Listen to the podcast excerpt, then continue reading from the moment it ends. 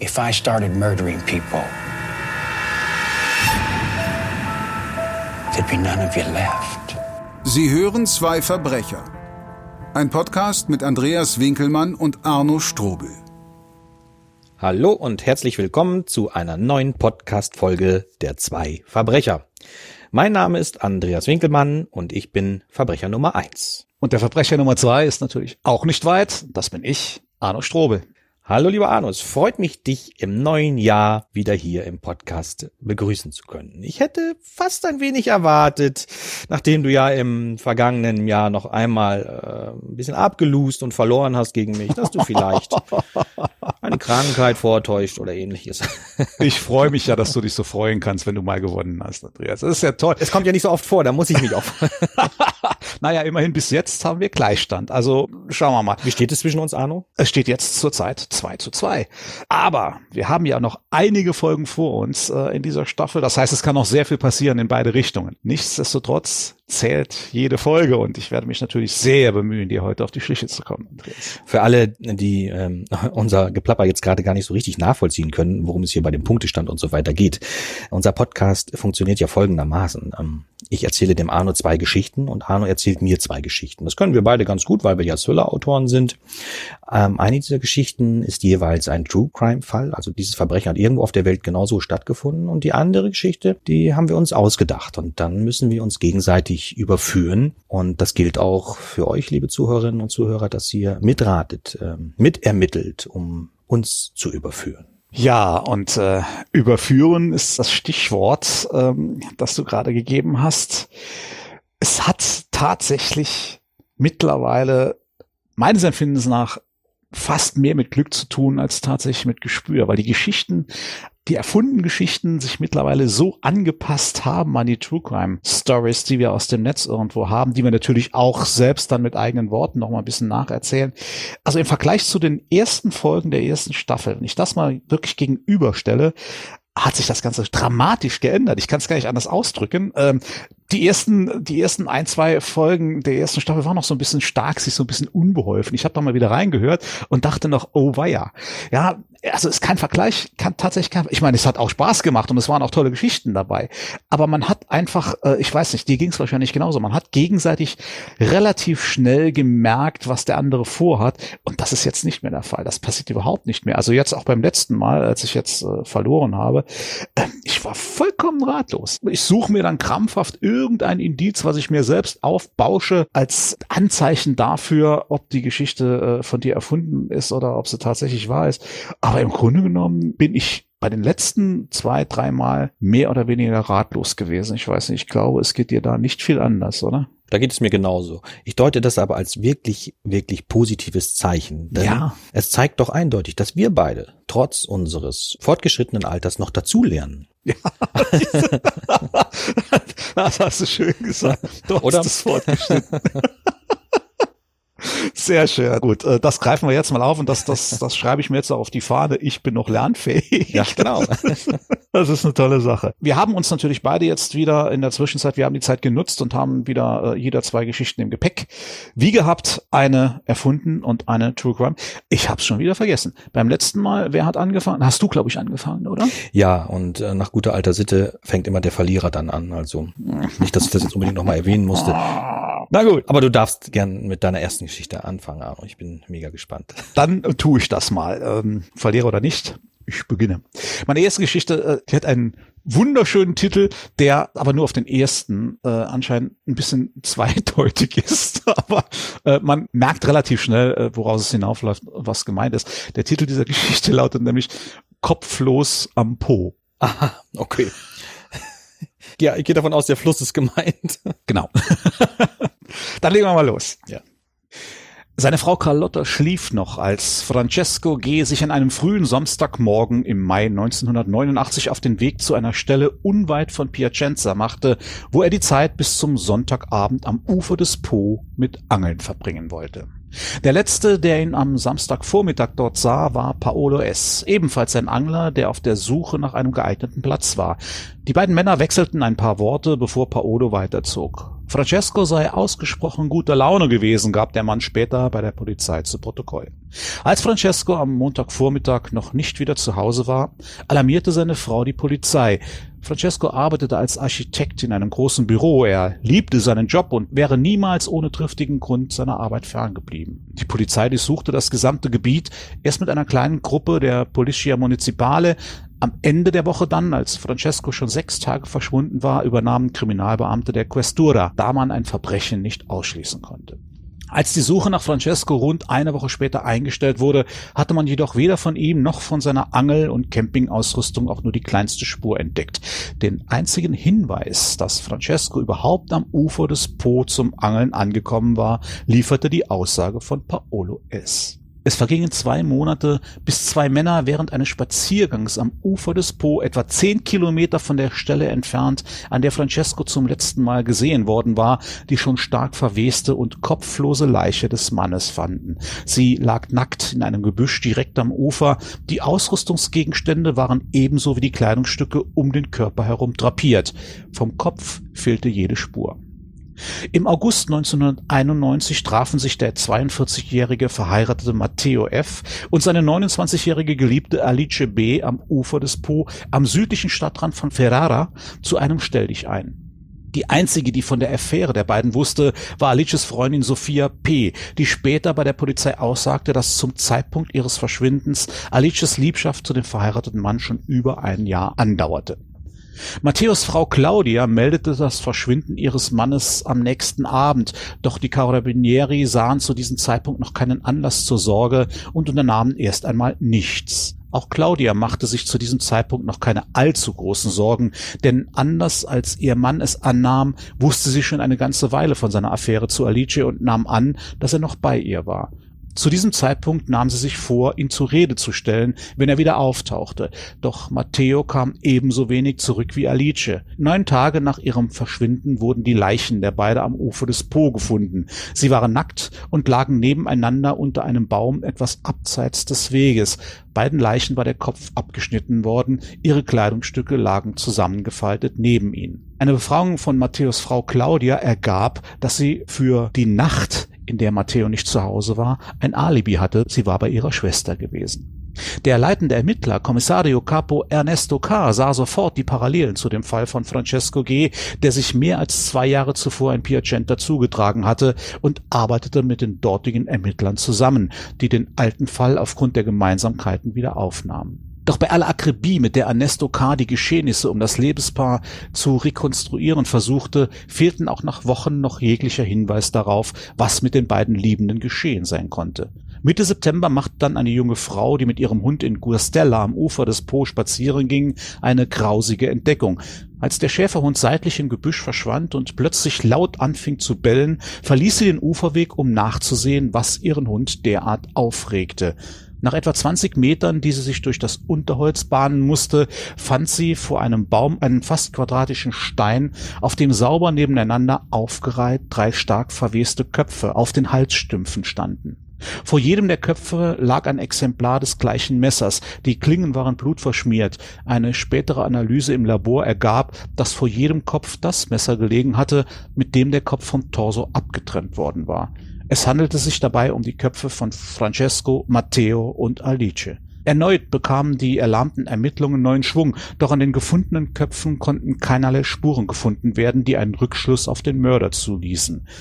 Es war wohl einer Eingebung zu verdanken, dass Kommissario Capo Ernesto K. sich an einem Freitagabend Anfang November 1991 dazu entschloss, sich sowohl die Akten zum Fall Matteo und Alice als auch die zum Fall Francesco G. mit nach Hause zu nehmen und sie noch einmal durchzugehen. Dabei machte er in der Nacht eine Entdeckung, die ihn hoffen ließ, endlich Licht ins Dunkel um die Morde bringen zu können. In einem Bericht seiner Kollegen aus Piacenta wurde erwähnt, dass Paolo S., der einzige Zeuge, der Francesco G. vor seinem Verschwinden am Ufer des Po beim Angeln gesehen hatte, im Februar 1991 nach Villa Maranza umgezogen war, einer kleinen Gemeinde nur 30 Kilometer von Ferrara entfernt und damit von der Stelle, an der Matteo und Alice verschwunden waren. Kommissario Ernesto fuhr selbst mit zwei Kollegen zu der eingetragenen neuen Adresse des Mannes, um ihn zu befragen.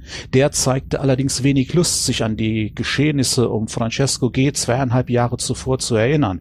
Er war verschlossen und unfreundlich dem Beamten gegenüber, was ihn in den Augen des Kommissario natürlich noch verdächtiger machte.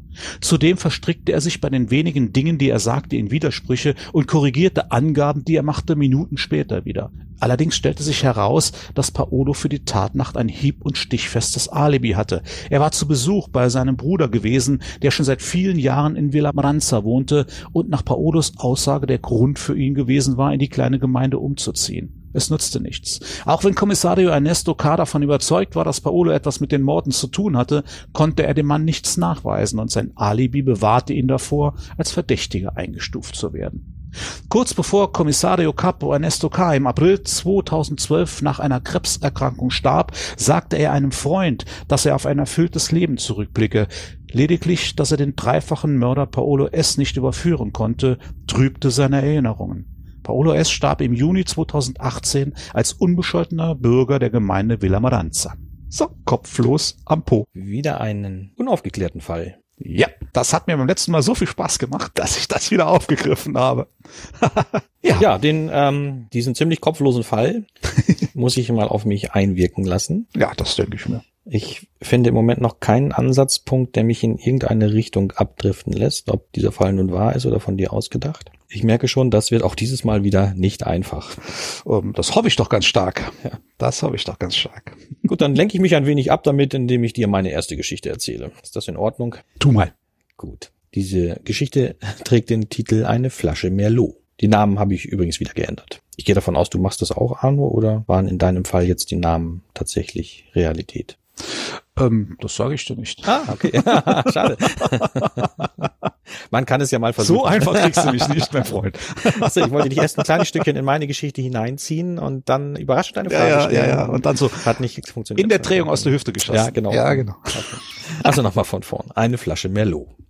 Übrigens wollte ich diese Geschichte, ähm, die habe ich schon etwas länger, die hatte ich schon ähm, Anfang Dezember recherchiert und eigentlich wollte ich die auch im Dezember vortragen, aber da war mir das Weihnachtsfest noch zu nah dran ja. äh, an unserem letzten Podcast, weil diese Geschichte spielt tatsächlich in der Heiligen Nacht und deswegen habe ich sie jetzt auf diesen Podcast verschoben. okay, okay, das ist, das sehe ich ein. In der Heiligen Nacht spazieren gehen, wenn alle anderen längst schlafen. Das war bei Gerlinde T. in den vergangenen Jahren zur liebgewonnenen Routine geworden. Sie lebte am Stadtrand von Gütersloh im Grünen in einer gepflegten Villengegend und genoss es, durch die Fenster die Weihnachtsbäume glitzern und funkeln zu sehen, die ja bei den meisten in dieser ganz besonderen Nacht über beleuchtet blieben. In dieser Nacht vom 24. auf den 25. wunderte sie sich. In der schicken Villa ihrer Nachbarn, einem älteren, vermögenden Pärchen, sie ehemalige Ärztin, er Anwalt, brannte um zwei Uhr nachts noch Licht. Nicht das des Weihnachtsbaumes, sondern die Zimmerbeleuchtung in einigen Räumen, sogar oben im Dachgeschoss. Das passte nicht zu diesen gut situierten Rentnern. Und so blieb Gerlinde T. stehen und schaute einen Moment länger und genauer hin, als es sittsam gewesen wäre. In dieser Gegend achtete man aufeinander. Deshalb empfand sie ihr Verhalten nicht als neugierig.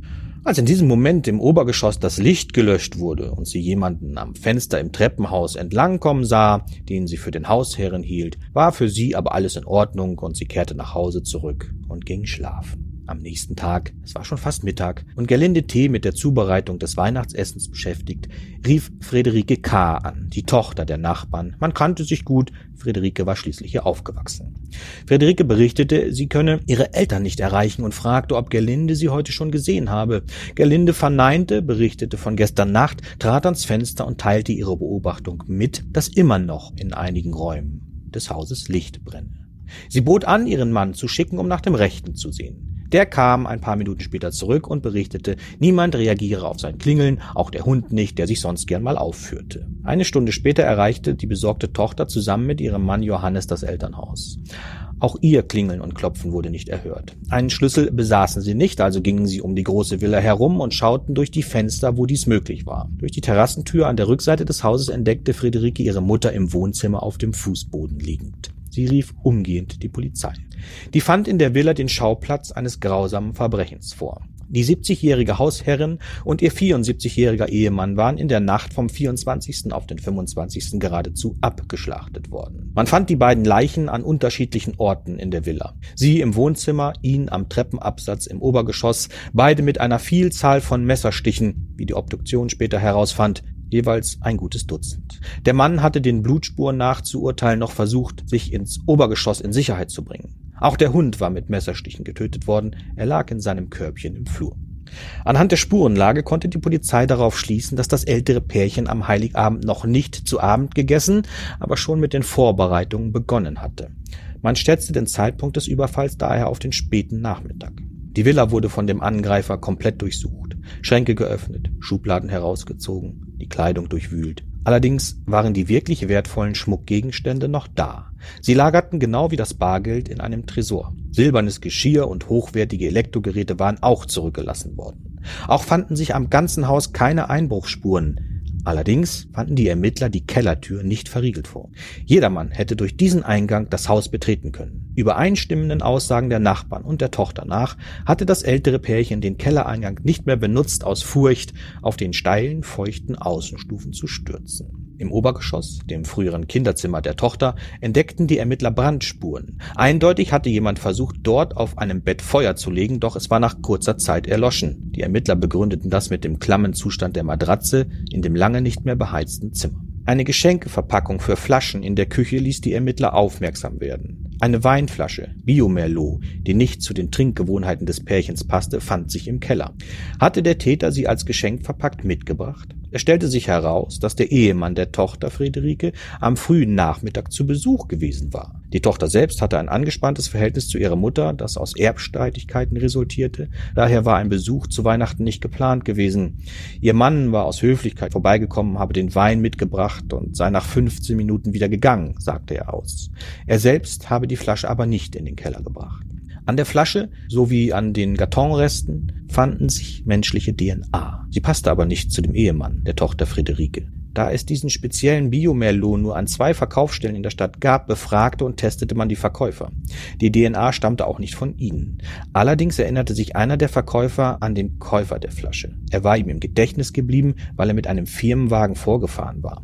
Darauf der Aufdruck eines Fachbetriebes für Installation. Diese Firma gehörte dem Ehemann von Friederike. Bei den männlichen Mitarbeitern der Firma wurden DNA-Proben genommen. Eine davon war identisch mit der DNA an der Meloflasche und dem Pappkarton.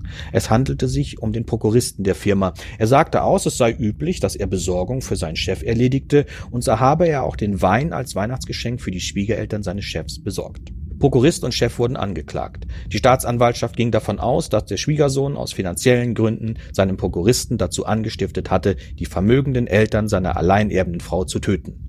Sein Betrieb stand kurz vor der Insolvenz. Ins Haus war der Prokurist durch die Kellertür gelangt, die sein Chef zuvor bei seinem Besuch geöffnet hatte. Die Flasche Wein hatte er als Begründung genommen, in den Keller zu gehen, um sie dort im Weinlager abzulegen. Es gab keine Beweise, nur Indizien. Im ersten Prozess wurden der Prokurist und sein Chef verurteilt. In einem zweiten Revisionsprozess wurden sie allerdings aus Mangel an Beweisen freigesprochen. Es sei nicht auszuschließen, dass jemand anderes durch die geöffnete Kellertür ins Haus eingedrungen sei und das vermögende Ehepaar getötet habe, um es auszurauben. Dass nichts gestohlen worden sei, kann durchaus dem verschlossenen Tresor geschuldet sein, so die Begründung. Ach, wie so oft geht's ja in den Familien ums Geld. Ja, das ist, äh, ich war jetzt so, ich war jetzt gedanklich so in, in dieser Geschichte drin, dass ich äh, gar nicht so richtig mitbekommen habe, dass es zu Ende ist. Ich dachte, da kommt jetzt, da kommt jetzt noch irgendwas. Aber du bist jetzt also auch wieder dabei, äh, nicht wirklich gelöste Fälle zu präsentieren. es sieht so aus, ja. finde ich ja wirklich spannend. Nein, ich finde es wirklich eine spannende Sache, weil das sind ja eigentlich sind es ja die Fälle, die noch mehr die Fantasie anregen ja. als äh, die gelösten Fälle, ne? weil da kann man davon noch ein bisschen mit Detektiv spielen, was könnte da möglich gewesen sein. Und äh, hier und da stößt man dabei dann tatsächlich auch auf einen Fall, den man nicht nur für den Podcast verwendet, sondern der einen so neugierig gemacht hat, also mir geht das so, dass ich danach auch tatsächlich nochmal nachrecherchiere, was da eigentlich gewesen ist, genau und, und, und was man alles weiß und was zusammengetragen worden ist. Also ist schon, schon eine spannende Sache. Ich finde das Ganze auch äh, wirklich gutes Training. Ähm, ich empfinde das zumindest so. Fürs Bücherschreiben. Ich gehe mal davon aus, dir geht das ähnlich. Ähm, bevor wir diesen Podcast angefangen haben, habe ich so gut wie nie nach True Crime Fällen ähm, ich auch recherchiert. Das hätte ich mal tun sollen, denn ich finde das schon auch äh, ein wirklich gutes Training. Ähm, man lernt viel über die Verhaltensweisen von Menschen, man, man lernt äh, viel viel über ähm, das besondere Augenmerk äh, für Details, das Ermittler ja so ja. oft haben. Ja. ja, doch, diese Ermittlungsarbeit, diese Recherchearbeit im Hintergrund für den Podcast, die ist schon wirklich sehr, sehr lehrreich. Definitiv. Also es macht zum einen Spaß und zum anderen lernt man was dabei. wenn es jetzt noch lecker schmecken würde, wäre es quasi eine Kinderüberraschung. Hm? Nun, jetzt habe ich dir eine Flasche Merlot mitgebracht heute. Das ist doch schon mal mehr als genug. ja, lieber Andreas, das war natürlich dann auch wieder eine schöne Weihnachtsgeschichte. Ähm, das ist äh, jetzt rückblickend natürlich ganz passend. Zu Weihnachten eskaliert ja diese familiäre Situation ganz gern mal. Ja, ja, aber ich kann äh, sehr gut verstehen, dass du äh, diese Geschichte also tatsächlich nicht in unserer letzten Folge äh, vor Weihnachten dann bringen wolltest. Das ist nachvollziehbar jetzt, wo ich sie gehört habe. Okay, schöne Sache. Dann kommen wir mal zu meiner zweiten Story. Okay, leg los. Und äh, ja, ich bin einfach mal sehr gespannt, was du dazu sagen wirst. Überschrieben habe ich das Ganze mit dem Titel Der letzte Tanz. Der letzte Tanz. Im Februar 1968 wurde die nackte Leiche der 25-jährigen Hilfskrankenschwester Patricia in der Tür einer abgelegenen Garage von einem Mann auf dem Weg zur Arbeit in Glasgow gefunden. Ihre Leiche lag nur wenige Meter von ihrem Haus entfernt. Sie war möglicherweise erwürgt worden. Kurz danach stellte sich raus, dass es tatsächlich so war. Uhr und Kleidung fehlten am Tatort und wurden nie gefunden. Die Handtasche wurde ganz in der Nähe aus dem Fluss Kart geborgen. Ein Zeuge aus der Nachbarschaft erinnerte sich daran, am Abend zuvor einen Schrei gehört zu haben. Beweise wurden am Tatort keine gefunden. Patrizias Eltern gaben an, sie habe den Abend bei einer Tanzveranstaltung in der Nähe der Hope Street verbringen wollen. Als sie nicht nach Hause zurückkehrte, nahmen ihre Eltern an, dass sie die Nacht mit einem Freund verbracht hatte. Nachforschungen der Polizei ergaben einige Tage später, dass die junge Frau die Veranstaltung am späten Abend verlassen hatte, wahrscheinlich kurz bevor sie ihrem Mörder begegnet war. Rechtsmediziner konnten an Patricias Körper zwar keine eindeutigen Hinweise auf sexuelle Übergriffe finden, schlossen diese aber auch nicht aus. Die Ermittler vermuteten, dass der Täter Patricia wahrscheinlich wiederholt ins Gesicht geschlagen und getreten hatte, bevor er sie erwürgte. Danach ließ er ihren nackten Körper mit nichts als einem Schuh zurück. An einem Samstag im August 69 besuchte die 32-jährige alleinerziehende Mutter von drei Kindern Jemima eine Tanzveranstaltung. Sie war dort öfter zum Tanzen und ihre Schwester Margaret kümmerte sich wie jedes Mal auch an diesem Abend um die drei Kinder. Gegen Mitternacht beobachteten andere Gäste des Tanzpalastes, wie Jemima von einem jungen, gut gekleideten, schlanken Mann angesprochen wurde. Er hatte kurzes, dunkelbraunes Haar und fügte gelegentlich kurze biblische Zitate in sein Gespräch ein. Jemima verließ kurz nach Mitternacht die Begleitung dieses Mannes die Veranstaltung und wurde zuletzt gesehen, als sie um kurz vor eins in Richtung ihres Hauses unterwegs war. Dass sie am frühen Morgen noch nicht zu Hause war, war für ihre Schwester noch kein Grund zur Sorge, denn es war nicht das erste Mal, dass Jemima nach einer durchtanzten Nacht bei jemandem übernachtete. Als sie aber am Montagmorgen von einer Nachbarin hörte, dass sich eine Gruppe Kinder angeblich über eine Leiche unterhielt, die sie in einem alten Gebäude entdeckt hätten, bekam sie doch Angst und sah selbst in diesem Gebäude nach.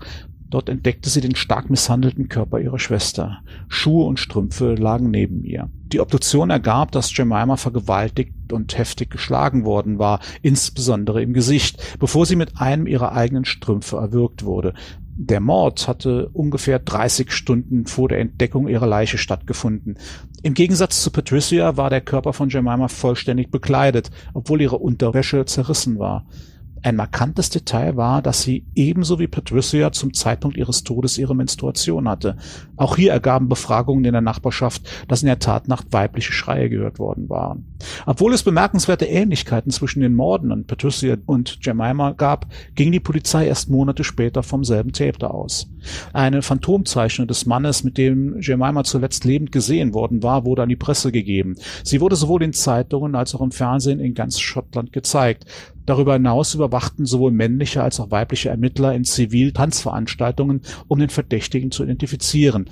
Ende Oktober 1969 wurde diese Überwachung wieder eingestellt, weil sie erfolglos blieb. Am 31. Oktober 69 entdeckte ein Mann, der mit seinem Hund spazieren ging, die Leiche der 29-jährigen Helen P. hinter einem Mietshaus in einem Stadtteil von Glasgow. Ihre Leiche wurde neben einem Abflussrohr im Garten ihrer Wohnung in der Earl Street gefunden.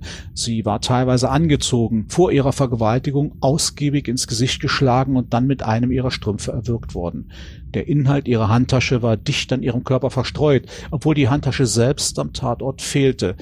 Gras und Unkrautflecken auf den Fußsohlen und Schuhen von Helen deuteten darauf hin, dass es einen heftigen Kampf gegeben hatte. Wie bei den beiden vorherigen Opfern hatte Helen zum Zeitpunkt ihres Mordes ihre Menstruation gehabt. Am Abend vor ihrem Tod waren Helen und ihre Schwester Jean bei einer Tanzveranstaltung gewesen, wo sie einen Mann namens John kennenlernten. Gemeinsam verließen sie später den Tanzpalast, um nach Hause zu fahren. Sie stiegen in ein Taxi, das Jean vor ihrer Wohnung verließ, während Helen und John gemeinsam weiterfuhren. Jean gab später an, dass der Begleiter ihrer Schwester strikter Abstinenzler gewesen war und wiederholt aus alttestamentarischen Geschichten zitierte, während sie und ihre Schwester sich mit ihm im Taxi unterhalten hatten. Er hätte den Tanzpalast auch als ehebrecherische Höhle bezeichnet, der Schaffner eines Nachtbusses gab an, gegen zwei Uhr morgens einen jungen Mann bemerkt zu haben, der der Beschreibung von Jean entsprach.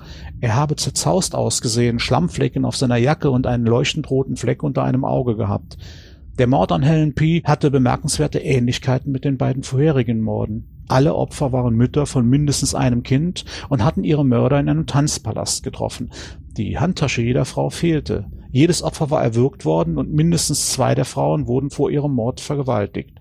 Zudem hatten alle zum Zeitpunkt ihres Todes die Menstruation gehabt. Dies führte zu Spekulationen darüber, dass die Frauen vielleicht ermordet worden waren, weil sie sich wegen ihrer Periode geweigert hatten, mit ihrem Mörder Verkehr zu haben. Mehr als 100 Polizisten wurden beauftragt, Vollzeit an dem Fall zu arbeiten. Rund 50.000 Zeugenaussagen wurden in nachfolgenden Untersuchungen bei Befragungen aufgenommen. Letztendlich wurden allein im ersten Jahr der Untersuchung mehr als 5.000 potenzielle Verdächtige im Zusammenhang mit den Morden befragt alles ohne Erfolg. Mehrere Kriminologen und Ermittler vermuteten, dass der verurteilte Serienmörder Peter T. der Mörder gewesen sein könnte. 1969 war er von Glasgow nach England gezogen, nachdem er seine erste Frau geheiratet hatte, die er im selben Jahr im Tanzverlast getroffen hatte, als die Morde aufhörten. Ab den späten 80er Jahren lebte Peter T. abwechselnd in Schottland oder im Süden Englands. Peter wurde im Mai 2007 wegen Mordes an einer Studentin verurteilt, die er vergewaltigt, geschlagen und erstochen hatte. Alle drei ehemaligen Ehefrauen von Peter gaben an, von ihm wiederholt gedrosselt, geschlagen und vergewaltigt worden zu sein und besonders während ihrer Menstruation extremer körperlicher Gewalt ausgesetzt gewesen zu sein. Der Kriminologe David Wee untersuchte Peters Fall drei Jahre lang aktiv und ist der festen Überzeugung, dass die Beweise seine Theorie stützen, dass Peter der Mörder John ist. Als Ergebnis einer polizeilichen Untersuchung, die 2006 eingeleitet wurde, um die Bewegungen von Peter im Laufe der Jahrzehnte zu verfolgen und seine mögliche Schuld und an anderen Verbrechen festzustellen, teilte eine Frau den Ermittlern mit, dass sie 1968 von ihm vergewaltigt worden war, nachdem sie ihn in einem Tanzpalast kennengelernt hatte. Das war kurz nach den ersten Morden, die vermutlich von John begangen worden waren. Eine andere Frau informierte die Ermittler im Jahr 2010 darüber, dass sie eine bedrohliche Situation ebenfalls in einem Tanzpalast gehabt hatte. Als diese Frau Bilder von Peter aus den frühen 60ern und frühen 70er Jahren sah, erklärte sie zu 100% sicher zu sein, dass Peter T. John ist. Es besteht bis heute kein Konsens darüber, dass die drei Morde tatsächlich das Werk derselben Person waren. Jean L., die einzige Zeugin, die jemals ein langes Gespräch mit John geführt hatte, starb im September 2010 im Alter von 74 Jahren. Jahre zuvor hatte sie nach Durchsicht einiger Fotos von Peter T. mit Nachdruck festgestellt, dass Peter nicht der Mann gewesen war, mit dem sie in der Nacht des Mordes an ihrer Schwester ein Taxi geteilt hatte. Tja, auch hier wieder, lieber Andreas, oh. ein nicht geklärter Fall. Was mir an diesem Fall mal wieder bewusst wird, was in der öffentlichen Meinung ja oft äh, gar nicht so wahrgenommen wird, weil wenn wir uns äh, einen Tatort anschauen zum Beispiel oder irgendeinen anderen Krimi oder Thriller im Fernsehen, dann ist das ja immer sehr, sehr stark konzentriert und ähm, man meint, die Fälle werden in halt kurzer Zeit alle aufgeklärt. Dass sich solche Fälle aber auch über Jahre hinwegziehen können. Ja. 10, ja. 20, 30 Jahre, dass Ermittler daran quasi verzweifeln, ähm, ja. diese Unsicherheit und die Verzweiflung mit in die Pension nehmen, die darüber hinwegkommen. Ähm, das kriegt man so am Rande gar nicht mit. Ja. Ich meine, dazu kommt natürlich auch noch, dass man heute ganz andere Ermittlungsmöglichkeiten ja. hat. Ne? Vor 30, 35 Jahren, da gab es die DNA-Analyse noch nicht. Und äh, deswegen gibt es ja auch jetzt äh, diese, diese Cold Cases, von denen man immer wieder hört, weil Ermittler tatsächlich alte Fälle, alte ungelöste Fälle wieder ausgraben und dann mit den heutigen technischen Möglichkeiten nochmal daran gehen. Und nicht nur witzigerweise, sondern, sondern Gott sei Dank werden tatsächlich auch viele dieser Cold Cases heute geklärt mit den heutigen Möglichkeiten, was wirklich eine tolle Sache ist. Und Gott sei Dank ist Mord ein Kapitalverbrechen, das niemals verjährt. Also man kann die Mörder tatsächlich noch auch nach der langen Zeit immer noch belangen. Gott sei Dank. Gott sei Dank. Und das muss auch so sein. Und ähm, ein Hoch auf die Technik, die sich da dauernd weiterentwickelt. Ja. Es wird also für Mörderinnen und Mörder immer schwerer, ungeschoren davon zu kommen. Äh, das ist auch wirklich eine sehr, sehr gute Entwicklung. Ich hoffe, wir werden es irgendwann schaffen, so weit zu kommen, dass es fast nicht mehr möglich ist, so eine Tat zu begehen, ohne auf irgendeine Art und Weise irgendwelche Spuren zu hinterlassen, die dann mit technischen Möglichkeiten identifiziert werden können. Das Ja. ist, äh, also wir sind auf einem sehr guten Weg, glaube ich. Nicht, dass wir hier den Eindruck erwecken, dass äh, die allermeisten Fälle ungeklärt bleiben. nein, nein, das ist ja nicht so. Nein. Auch hier an dieser Stelle möchte ich mich noch gar nicht ähm, auf eine abschließende Meinung festlegen. Das ähm, verschieben wir auf den Zeitpunkt, wenn ich meine zweite Geschichte erzählt habe, würde ich sagen. Mhm. Okay. Meine zweite Geschichte trägt den Titel Der Müllmann. Manche Fälle sind so grausam, dass man gar nicht von ihnen berichten mag. Gleichzeitig sind sie aber auch hochinteressant. Vor allem, wenn bis heute nicht feststeht, wer der Täter war und ob er nicht vielleicht unerkannt unter uns lebt und jeden Tag über neue Gewalttaten nachdenkt. Stellt euch nur vor, so jemand zieht in eure Nachbarschaft. Ein kleiner, schmächtiger, freundlicher Mann vielleicht, von Gemüt weich und zart, immer hilfsbereit. Ihr freundet euch mit ihm an und eines Tages ist euer Wagen kaputt und ihr lasst euch von ihm mit in die Werkstatt nehmen oder zum Einkaufen. Und während ihr fröhlich vor euch hinplappert, denkt er schon darüber nach, wie er euch zerlegt. Dieser Fall spielte sich in den 90er Jahren ab und reicht von Amerika bis nach Europa. Ich will versuchen, mich in den Polizisten, nennen wir ihn Oliver, hineinzuversetzen, mit dem der Fall hier in Europa begann. Der Polizist Oliver ist an diesem Morgen allein auf Streife unterwegs. Es ist März, das Wetter nass kalt, der Wind dringt durch die Kleidung, die Sicht wegen des Nebels und Nieselregens schlecht. Man sieht nicht mehr als fünf Meter weit. Die Hände in den Taschen, die Schultern hochgezogen, den Kragen seiner Dienstjacke aufgestellt, stapft Oliver am Straßenrand entlang auf dem Rückweg zum Präsidium.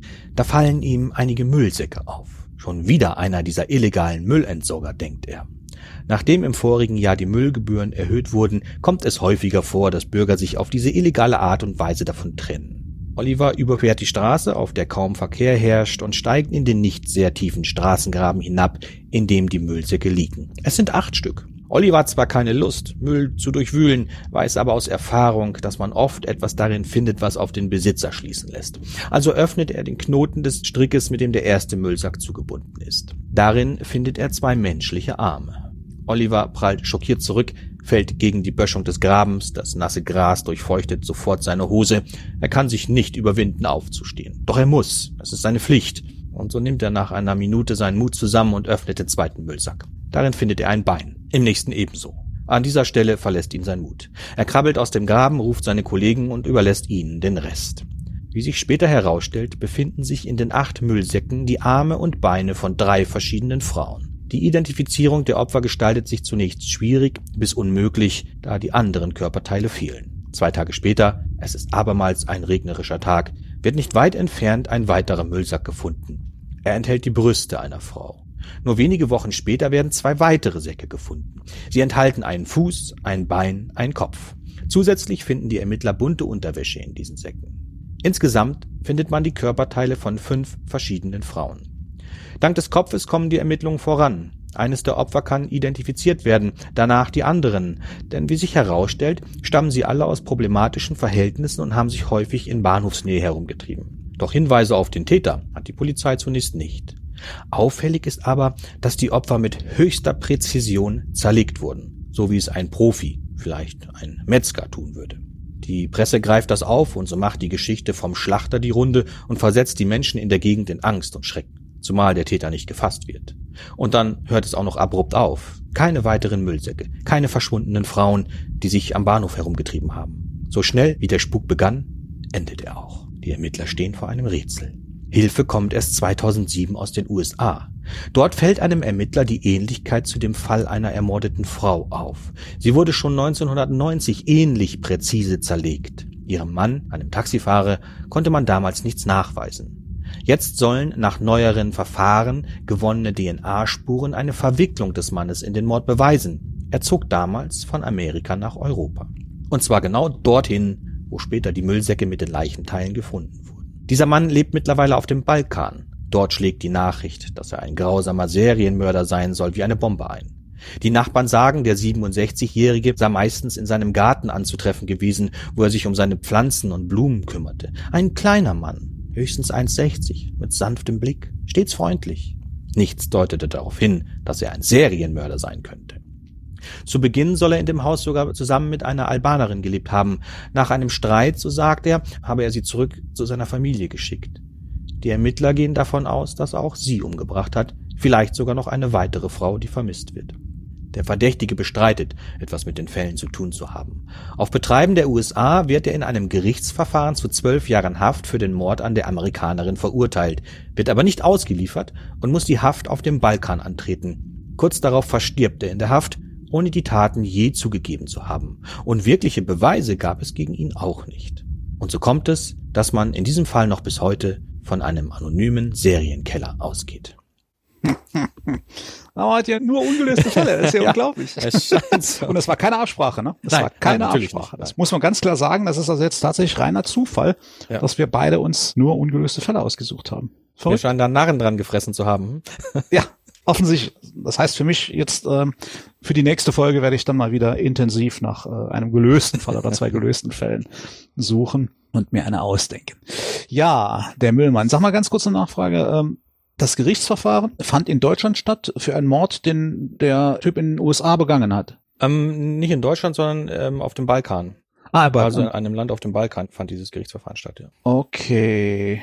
Gut. Andreas, ich habe eine Tendenz, ja, aber ich werde es dir jetzt noch nicht sagen, weil Mhm. wenn mich mein Gedächtnis, meine Erinnerung nicht vollkommen trügt, dann habe ich beim letzten Mal mit der Auflösung angefangen. Das Mhm. heißt, oder mit meiner Einschätzung, nicht mit der Auflösung, sondern mit meiner Einschätzung angefangen. Das heißt, dann würde ich dir dieses Mal den Vortritt lassen. Ja, genau, Genau. gerne. Ja, und dann Ja. schauen wir mal, wo wir landen bei der ganzen Sache. Ja, also ich, wenn, wenn du deine Geschichten erzählst, Arno, ich habe hier so einen Notizzettel neben mir liegen, da schreibe ich Mhm. natürlich immer äh, Titel auf, wie diesmal Kopflos am Po oder der letzte Tanz. Da schreibe ich mal so ein paar Notizen mit und dann mache ich Kreuze. Mhm. Die Kreuze stehen immer für meine Tendenz hin zum Wahrheitsgehalt deiner Geschichte. Je mehr Kreuze ich mir mache, umso höher schätze ich den Wahrheitsgehalt ein und denke mir dann also, das muss der True Crime Fall sein.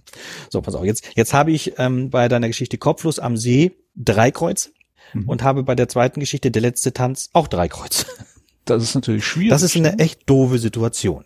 ja, das ist Weil dann beginnt das Rätselraten, wo ich dann auch zugeben muss, dass ich wirklich keine Ahnung habe, wo ich da ansetzen soll, wo ich möglicherweise einen Fehler entdeckt habe. Da muss ich jetzt ganz mutig voranschreiten und mich einfach auf einen Fall festlegen, damit wir auch mal am Ende irgendwie zu Potte kommen.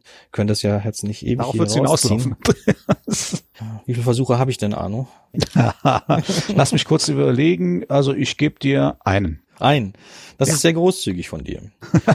So bin ich. Okay, dann mache ich jetzt Ene, Mene, Miste. Ist ist weg. Okay. Ich sage, die Geschichte, der letzte Tanz ist True Crime, ist wahr. Mhm. Und du magst vielleicht mal irgendwann kopflos am Po unterwegs gewesen zu sein, äh, also an einem Fluss in Italien, ähm, hast dir die Geschichte aber ausgedacht. Okay, So, ah, ich bin durch. Ich bin ganz erleichtert, ich bin durch. Gut. Ich hab's noch vor mir, Ja. aber ich glaube, ich versuche es einfach mal so kurz wie möglich zu machen, um mich selbst zu quälen.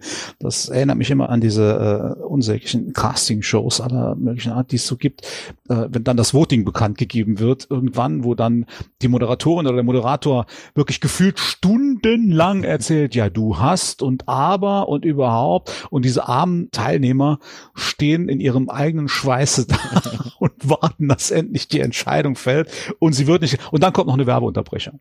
Baum. Ja. Das wollen wir hier natürlich jetzt vermeiden und deswegen mache ich das Ganze auch recht kurz. Es geht mir genauso wie dir. Ich mache mir jetzt nicht die Kreuze, sondern ich mache mir äh, so gedanklich Notizen. Es geht mir aber letztendlich genauso wie dir. Ich pff, bin auch mal wieder an dem Punkt, dass ich sage, ja, äh, sehr, sehr ausgeglichen. Es steht für mich sehr unentschieden. Und ich habe dann irgendwas gesucht an einer der beiden Geschichten, wo ich sagen kann, hm, das macht mich bisschen stutzig, deswegen tippe ich das einfach mal. Und das ist das, was ich eben auch schon gesagt habe. Mich hat stutzig gemacht, dass im Balkan ein Mann verurteilt wird für etwas, das er in den USA gemacht hat, anstatt ihn auszuliefern und dass er in den USA verurteilt wird. Und deswegen sage ich, das ist, ist vielleicht möglich. Es ist nur mein Gefühl, das mir sagt, das ist seltsam. Und deswegen sage ich, deine Weihnachtsgeschichte ist True Crime, die ist wahr. Und den Müllmann hast du dir sehr gut ausgedacht. So, dann soll ich jetzt wahrscheinlich jetzt erste auflösen. Natürlich. Na gut, dann schauen wir mal, ob du jetzt tatsächlich, nachdem du ja vor der letzten Folge noch mit 2 zu 1 zurückgelegen und in der letzten Folge gleichgezogen hast, ob du noch einen draufsetzen kannst und selbst jetzt in Führung gehst. Arno, Oder, Arno, ja, mach's nicht so spannend. Ich komme um. ja, ich bin jetzt der Moderator, von dem Ja. ich gerade eben erzählt. Also, der letzte Tanz. Hast du gesagt, der ist wahr, ne? Mhm, genau. Okay. Der letzte Tanz ist zu finden auf Wikipedia unter dem Titel Bibel John. Bibel John. Bibel John. Ganz kurz nur äh, im deutschen Wikipedia, sehr ausgiebig auf wikipedia.org äh, in Englisch halt. Mhm. Und dort habe ich die Geschichte auch her. Also Bibel John, den gibt's tatsächlich. Äh, gab's, gibt's vielleicht immer noch, keine Ahnung, er ist ja nicht gefasst worden. Aber äh, er hat diesen Namen tatsächlich bekommen, weil mehrere Leute ausgesagt haben, dass sie gehört haben oder auch mitbekommen haben, dass er immer wieder irgendwelche Stellen aus der Bibel zitiert hat, Mhm. äh, bevor er dann irgendwann zur Tat geschritten ist. Das heißt also im Klartext, lieber Andreas, Stand jetzt, bevor du aufgelöst hast, gehst du in Führung Hey. mit 3 zu 2. Toll. Und jetzt ist die Frage, Das freut mich. bleibt das dabei oder gibt es einen Gleichstand mit 3 zu 3? Tatsächlich habe ich mir in meiner kleinen Notizliste zu deinem Fall der letzte Tanz, da steht eine Notiz alttestamentarische Text und die habe ich doppelt unterstrichen, ja, weil das wieder so ein, ja, so ein, so ein, so ein interessantes Detail ist, was einem so ein Notizzettel war, so ein Notizblock war. Genau. Mhm. Wie bei dem Notizblock bei unserem letzten Podcast, wo ich mich so sehr an Ja. diesen Notizblock aus Niedersachsen festgebissen habe, der dann irgendwo in der Toskana gefunden wurde. Du, das werde ich mir merken, lieber Andreas. Hier habe ich mich an diesen Texten, äh, an diesen alttestamentarischen Texten nicht so sehr festgebissen, obwohl ich im Moment überlegt habe, die sitzen zusammen mit diesem Typen im Taxi und er rezitiert da irgendwelche Texte aus dem Alten Testament. Ähm, dann steigt die eine aus und die andere fährt noch mit dem weiter. Mhm. Ich werde auch Hals über Kopf aus diesem Taxi geflüchtet als Frau, wenn der Typ da solche Wäre ich wahrscheinlich ja. auch, aber das ist, also ganz ehrlich, das sind auch, Ah. das sind so kleine, so Einzelheiten, die ich, wenn ich die Geschichte erfunden hätte, wahrscheinlich nicht eingebaut hätte, weil ich mir genau das gedacht, nee, das ist, das ist unlogisch, ja, das wird die niemals machen. Ne? Ja, Aber genau. mein Gott. Gut. Möchtest du, dass ich auflöse? Ja. Hast du schon mal etwas gehört von dem Schlechter von Mons? Nein. Der wurde 2010 in Montenegro verurteilt und ist Okay. dort 2012 im Gefängnis verstorben. Und tatsächlich Nein! hat dieses Gerichtsverfahren genauso stattgefunden. Das wurde in- Nein! in den Staaten abgehalten, doch. Er wurde aber nicht ausgeliefert. äh, Also Montenegro hat sich geweigert, ihn auszuliefern, hat ihn aber Okay. trotzdem verurteilt und eingesperrt aufgrund dieses Urteils in Amerika. Und da hat er halt die Amerikanerin Mary Beale, seine damalige Ehefrau, getötet. Und der Hauptverdächtige hieß immer Smile Tulja. Also äh, er hieß natürlich immer so, aber Hauptverdächtiger in diesem Fall, es ist wirklich nie ganz klar geworden, ob er das getan hat oder nicht. Er hat es immer abgestritten. Ne? Also die Indizien sprachen Mhm. gegen ihn, er hat es immer abgestritten und ist dann im, im Gefängnis verstorben. Okay. Aber es ist der wahre Fall. Na gut, das heißt also im Klartext, du hast es tatsächlich geschafft, du gehst in Führung mit 3 zu 2. Ja, wenn mich nicht alles täuscht, haben wir fast die Halbzeit jetzt. Ne? Äh, Wir haben jetzt die vierte Folge heute gehabt, äh, dieser Staffel. Das heißt, es fehlen noch sechs, also es kann noch sehr viel passieren. Du Ja, führst jetzt zwar, natürlich. aber es kann noch sehr, sehr viel passieren. Du führst jetzt 3 zu 2, lass mich mal ganz kurz überlegen. Das heißt, im, im optimalen Falle wird das Ganze 8 zu 3 für mich ausgehen. Das ist okay, damit kann ich leben. Da kommst du mit zurecht. Ja, ja. Und, und ich werde mich jetzt auch nicht in trügerischer Sicherheit wiegen. Also ich weiß, dass da noch viel passieren kann. Und dass ich sicherlich durch meine Führung jetzt ganz enormen sportlichen Ehrgeiz bei dir geweckt habe. Ich kann eigentlich nur hoffen, dass du die nächsten Monate viel zu beschäftigt bist, um ganz, ganz ausgiebig dir Geschichten für den Podcast auszudenken und dass ich dadurch etwas leichter habe. Ja, also ich will es mal so sagen. Ich habe ja beim vorletzten Mal, habe ich ja gemerkt, als ich gewonnen habe, da habe ich ja schon gemerkt, dass du sehr, sehr bedrückt warst über Ja. die ganze Geschichte. So. Und ich mache mir natürlich auch meine Gedanken. Es ist ja so, dass dieser Podcast wirklich sehr, sehr viel Spaß macht. Und äh, ich möchte nicht, dass du jetzt irgendwie anfängst, äh, ja, dich jedes Mal krank zu melden und du hast keine Zeit, wenn, wenn der Podcast aufgezeichnet wird und so weiter und so fort, weil du wieder die Angst hast, dass du verlierst. Deswegen habe ich mir gedacht, ich konzipiere jetzt mal ein, zwei Folgen lang meine Geschichten so, dass es für dich relativ einfach wird, es herauszufinden. Und das hat ja auch funktioniert. Jetzt hast du deine Führung. Ich glaube, jetzt bist du auch wieder mit Freude dabei. Ich sehe dich dann auch äh, wieder lächeln. Das ist toll. Und äh, ja, jetzt können wir wieder anziehen. Ne? Jetzt können wir wieder loslegen. Ja, das finde ich aber auch echt super nett von dir. Du, ich wollte das eigentlich nicht erzählen, aber es ist wirklich so, dass ähm, mein Mentalcoach hat wirklich lange gebraucht, um, um mich wieder aufzubauen nach unserer ähm, letzten Folge, wo ich da verloren habe. Das trifft mich schon immer wirklich mit Mark und Bein und ähm, ich Ja, schaffe das auch nicht selber dann wieder auf die Füße zu kommen. Ich brauche da dann auch psychologische Hilfe dafür. Ich muss gestehen, er hat mich angerufen. Er hat dich angerufen. Ja, ich habe ja. ihm noch gesagt, er soll das nicht machen. Ja, er war so besorgt um dich. Ja. ich angerufen, ja. Er hat schon gemeint, du träumst nachts von irgendwelchen schwimmenden Särgen und Wasser Mhm. und was weiß ich alles. Und da habe ich mir gedacht, komm, da müssen wir irgendwas tun. Jetzt müssen wir dem Andreas mal wieder ein bisschen Mut machen. Das hat ja auch geklappt. Was man hier aber auch alles durchstehen muss in diesem Podcast, ist ja unfassbar. Das ist ja, das ist ja nicht so, dass wir hier gemütlich sitzen am Laptop und das Ding aufzeichnen. Nein, wir treffen uns dann ja hin und wieder nochmal und dann, dann muss ich mich von dir im Sarg ertränken lassen und, und dergleichen Dinge ja. mehr. Das ist schon, ist schon deutlich mehr, als äh, der normale Podcast so zu bieten hat, würde Definitiv. Wobei man dazu sagen muss, jetzt natürlich in diesen in diesen seltsamen Zeiten äh, ist das mit dem Treffen, äh, wird es immer schwieriger. Ja? Ja, ja. Man hat ja auch, man trifft sich ja auch kaum noch bei Veranstaltungen. Ich meine, wir hatten ja eigentlich eine tolle Lesetour mit unserer super Kollegin ja. Romy Hausmann geplant. Ja. Die ist ja jetzt äh, dieses Jahr ins Wasser gefallen und aufs nächstes Jahr verschoben worden, nächstes Jahr Februar. Ich hoffe, dass es funktionieren ja. wird dann. Schauen wir mal. Nichtsdestotrotz, ähm, unsere Podcasts können wir auf jeden Fall weiter abdrehen, weiter aufnehmen, ähm, so wie das bisher war, ganz egal, was äh, Ausgangssperre technisch und Lockdown technisch noch passieren mag. Wir wollen hoffen, nicht mehr viel, aber es wird mit unserem Podcast auf jeden Fall weitergehen und ich freue mich jetzt schon sehr, sehr auf die nächste Folge. Und jetzt mal Scherz beiseite. Ich krieg so langsam ein bisschen Angst, dass mir hier die Fälle davon schwimmen, weil du jetzt ja wirklich äh, extrem angezogen hast. Ich muss mir da wirklich was einfallen lassen. Also äh, so geht's nicht mehr weiter. Schauen wir mal. Ich werde ich versuchen, würde dir gerne Mut machen an dieser Stelle, Arno, ähm, ja. damit du äh, nicht deprimiert in diesen Tag gehst. Aber nein, nein äh, mache ich nicht. Ähm, nee, brauchst du. Wir nicht. sind annähernd gleich gut. Wir sind auf einem Niveau, auf Augenhöhe und da ist es nun mal verdammt das schwierig, den anderen zu überführen. Ja, ja ähm, was bleibt noch zu sagen? Es bleibt vielleicht noch der Hinweis auf unsere Website. Ja www.zweiverbrecher.de. Äh, Schreibweise ist relativ egal, mit Bindestrich ohne, äh, mit Zahl oder Wort. Es geht alles.